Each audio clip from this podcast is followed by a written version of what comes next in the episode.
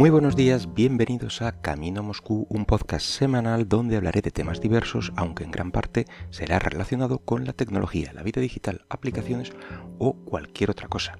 Este es el podcast número 139 del miércoles 27 de mayo del 2020 y vamos a hablar de Chromecast.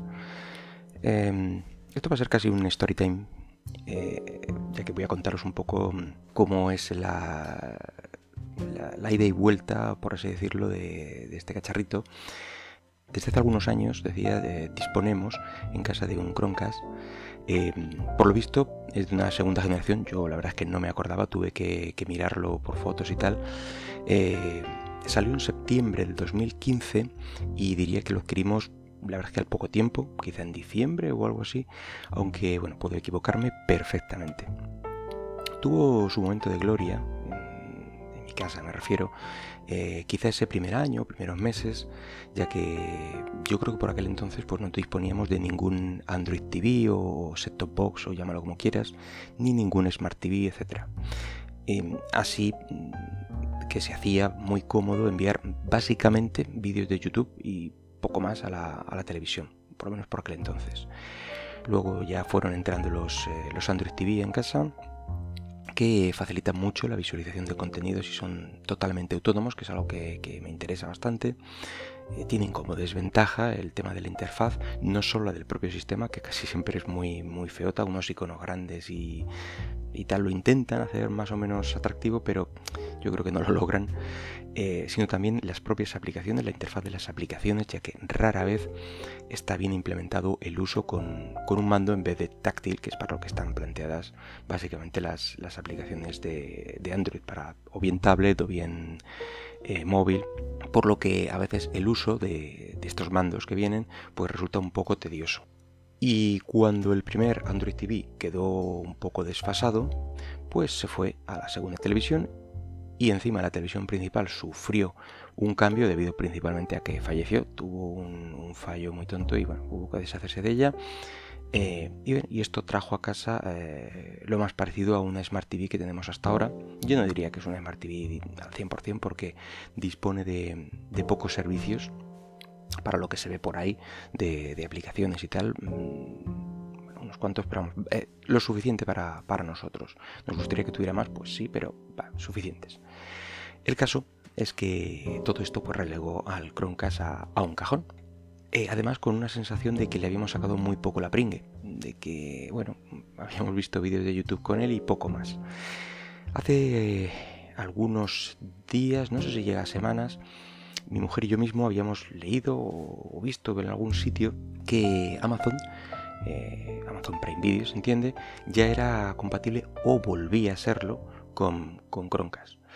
Eh, yo sabía que Amazon y Google, bueno, pues habían tenido ahí sus, eh, sus diferencias, sus rencillas, o llámalo como quieras, con, bueno, pues ahora no me puedes enviar contenido a mi cacharrillo, pues ahora yo no vendo tus cacharrillos en, mi tienda online, y así, iba en una especie de rifirrafe, en fin, lo típico de, estas macro compañías que según qué cosas eh, ven amenazas y, se enfadan con otras macro compañías.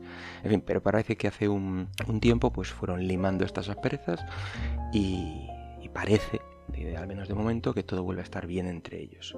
Bueno, eh, la verdad es que puede que esta situación lleve así meses, lo de poder eh, enviar contenido de Prime Video a, a pero mm, vosotros llevéis disfrutando de, de, esto, pues yo qué sé, pero nosotros nos dimos cuenta cuando eh, nos dimos cuenta la, semana pasada. Ya te digo, además nos salió el botón y una especie de, mensaje en las aplicaciones de, Amazon Prime Video, lo cual hacía que, nos diéramos cuenta sí o sí.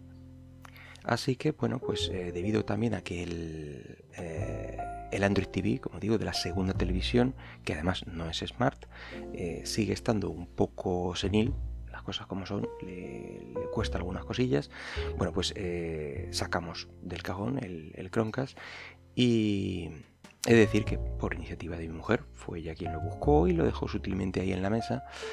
Eh, así que cogimos, lo instalamos eh, y mire tú, está totalmente funcional y cumpliendo como un campeón con el streaming de Amazon en esta segunda televisión. La verdad es que en el momento que lo retiramos solo hacíamos uso de YouTube, como he dicho, y yo creo que ni, ni estaba todavía Amazon Prime Video y no tantas apps eran, o, bueno, apps o servicios eran compatibles. Quizá Netflix ya sí era compatible, pero ni tenía cuenta ni tengo. Y, bueno, no sé si alguna más. La verdad es que le, le, dimos muy poquito uso. Pero bueno, la cosa es que esto también ha madurado más.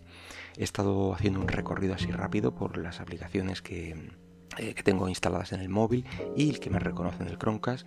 Y tenemos pues Google Play Music y YouTube Music, que por cierto siguen sin haber migrado, incluso después de haberme eh, apuntado en una especie de programa anticipado a través de un formulario, eh, ni con esas. Seguimos igual y parece que va para, para largo. En fin, como digo, estas dos aplicaciones de música. Google Play Películas. No es que aquí tenga muchas, pero creo que hay como unas 10 pelis que, tengo ahí a base de, bueno, que compras el, Blu-ray en, físico y te regalan algo en digital. Y bueno, el caso es que ahí han colado 10 películas, no sé ni cómo. Em, también Google Fotos, eh, y Google Podcast, evidentemente YouTube, pero básicamente cualquier app de, Google susceptible de reproducir eh, audio-vídeo, bueno, pues va a ser compatible con, con, el Chromecast. Pero también tenemos Podcast Addict, también me encontré que, era compatible, Smart Audiobook, que es mi, aplicación para escuchar audiobooks, eh, Pocket Cast, también está eh, el simbolito del Chromecast, Spotify, evidentemente, este puede que si lo tuviera antes, eh, RTV a la carta, y bueno, evidentemente el citado eh, Amazon Prime Video, que es el, digamos, el que el promotor de, este podcast. Eso dentro de lo que yo suelo usar y, tengo instalado en mi móvil. Eh, seguramente pues muchas más aplicaciones y servicios eh, estén disponibles desde que se fue a ese cajón.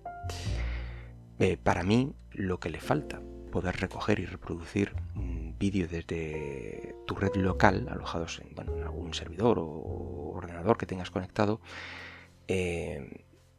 yo por lo menos no he visto eh, ninguna aplicación eh, disponible para, ello. Me suena que hace años alguna app de, explorador de archivos intentaba hacerlo, pero de una forma rara, no, no, terminaba de convencerme. Creo que se reproducía en el móvil o en, el dispositivo y lo que hacía era compartir la pantalla, enviar la pantalla directamente. No sé, no me pareció muy buena solución y mm, puede que ahora alguna, alguna otra aplicación disponga de esta funcionalidad real, eh, pero bueno, no me he animado a hacer la búsqueda aún.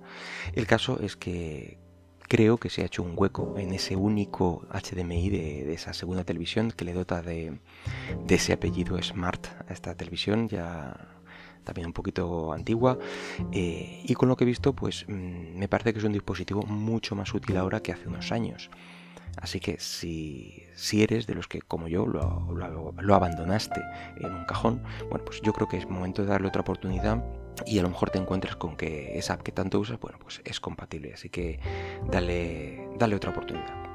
Y bueno, nada más por hoy. Espero que el podcast haya sido de tu agrado y si lo deseas puedes dejarme algún comentario por Twitter en arroba camino Moscú. Hasta luego.